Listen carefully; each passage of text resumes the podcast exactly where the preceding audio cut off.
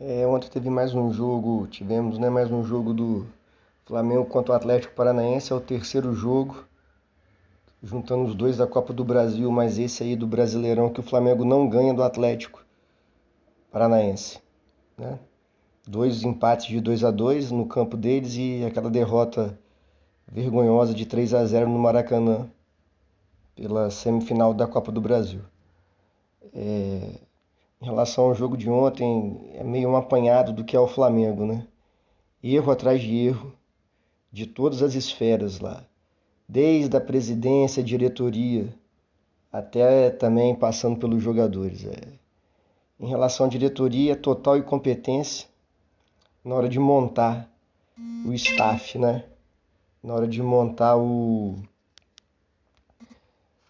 o staff, a comissão técnica a gente tinha. Tudo bem que o Jorge Jesus trouxe nove, nove pessoas com ele para a comissão técnica, mas ele foi embora e o Flamengo mandou embora quem estava lá e era bom, que era do Flamengo, como eu já citei anteriormente, não vou me repetir. Então o Flamengo hoje é erro que não tem. Departamento médico enfraqueceu, preparador físico ele era personal trainer na Barra da Tijuca. O último trabalho dele foi lá no Petrolina. Ele, como eu, eu li essa semana, que ele dá muito trabalho de salto, não existe é, time de futebol, não é time de basquete. É, fisiologista também, que está começando agora no futebol. O cara é um estudioso, tudo bem, mas ele não tem a prática do dia a dia do futebol. Está no Flamengo. E por aí vai.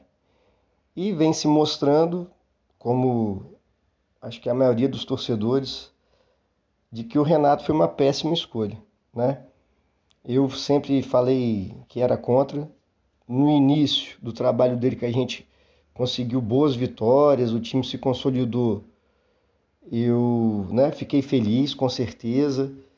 Me empolguei, acreditei que daria certo, mas é, foi aquela empolgação de quando muda de técnico mesmo como acontece em todos os times, quando muda o técnico, o time joga bem ali em alguns jogos e depois, quando precisa de algo mais, além da motivação, não vai. Então o Renato chegou, motivou o elenco, botou eles para cima, né? Aí o time deu uma resposta, mas agora acabou, não tem mais o que motivar, né? Quando precisa da parte tática, do conhecimento tático, isso o Renato não tem, não é nem que falta, não tem é fraco demais.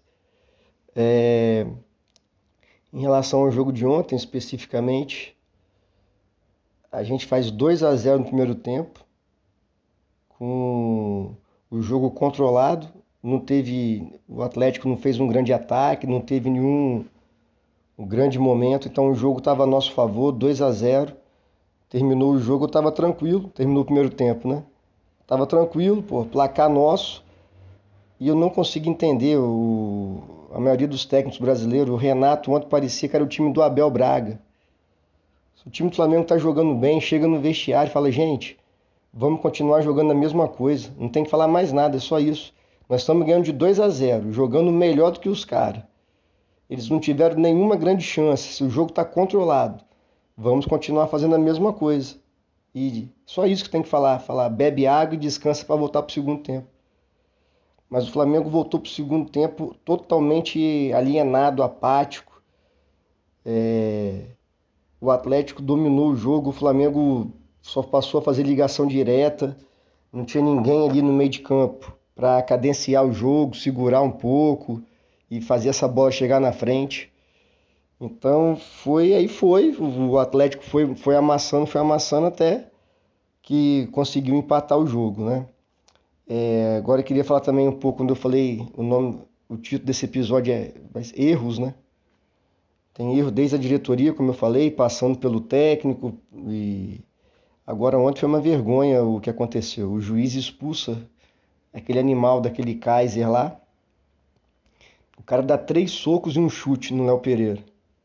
O juiz está a dois metros da jogada, dentro do campo.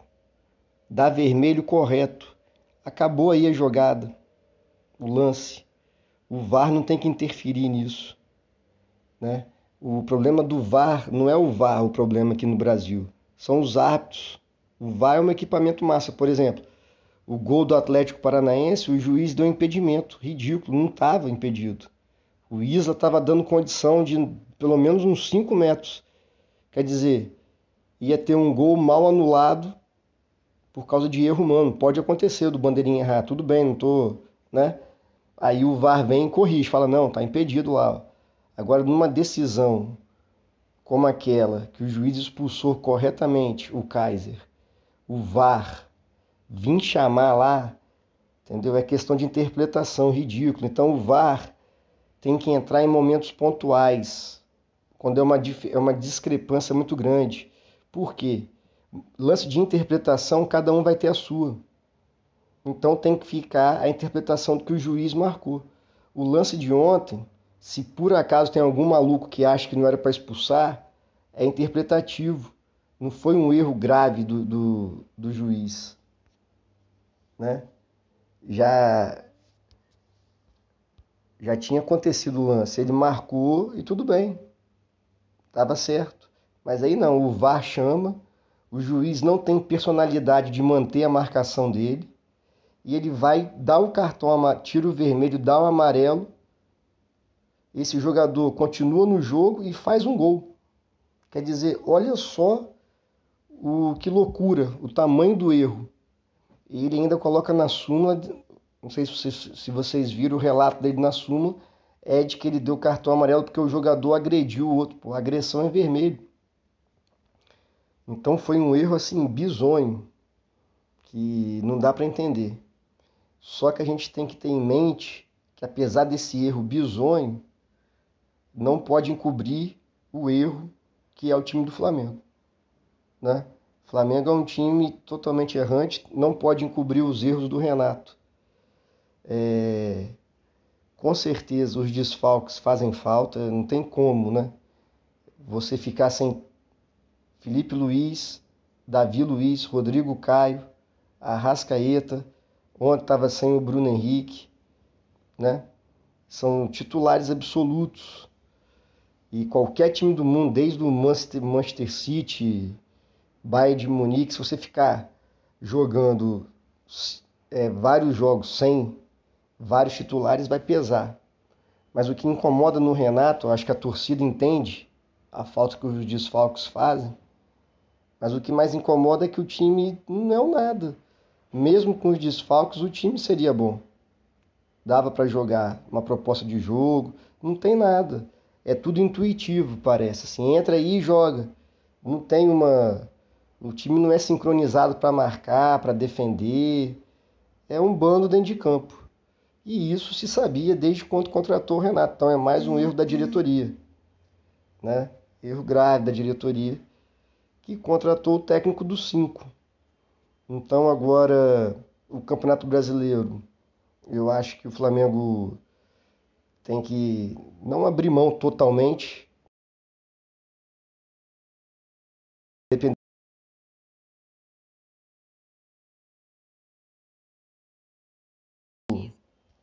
Se o Grêmio ganhar hoje do. Se o Atlético ganhar hoje do Grêmio, acho que não tem mais chance. Aí tem que passar a pensar na Libertadores. Aí eu não sei até que ponto é bom ter tempo para treinar, porque os jogadores do Flamengo treinam, eles se machucam. Felipe Luiz machucou duas vezes em treino. O Diego, todo mundo machucou treinando. Então acho que tem que preparar os jogadores com todo o cuidado possível na preparação, pensando no jogo, que é o único que nos resta ainda, né? O Renato falou: quem muito quer, nada tem. Então a gente estava em três competições, estamos em uma agora, que é a final da Libertadores.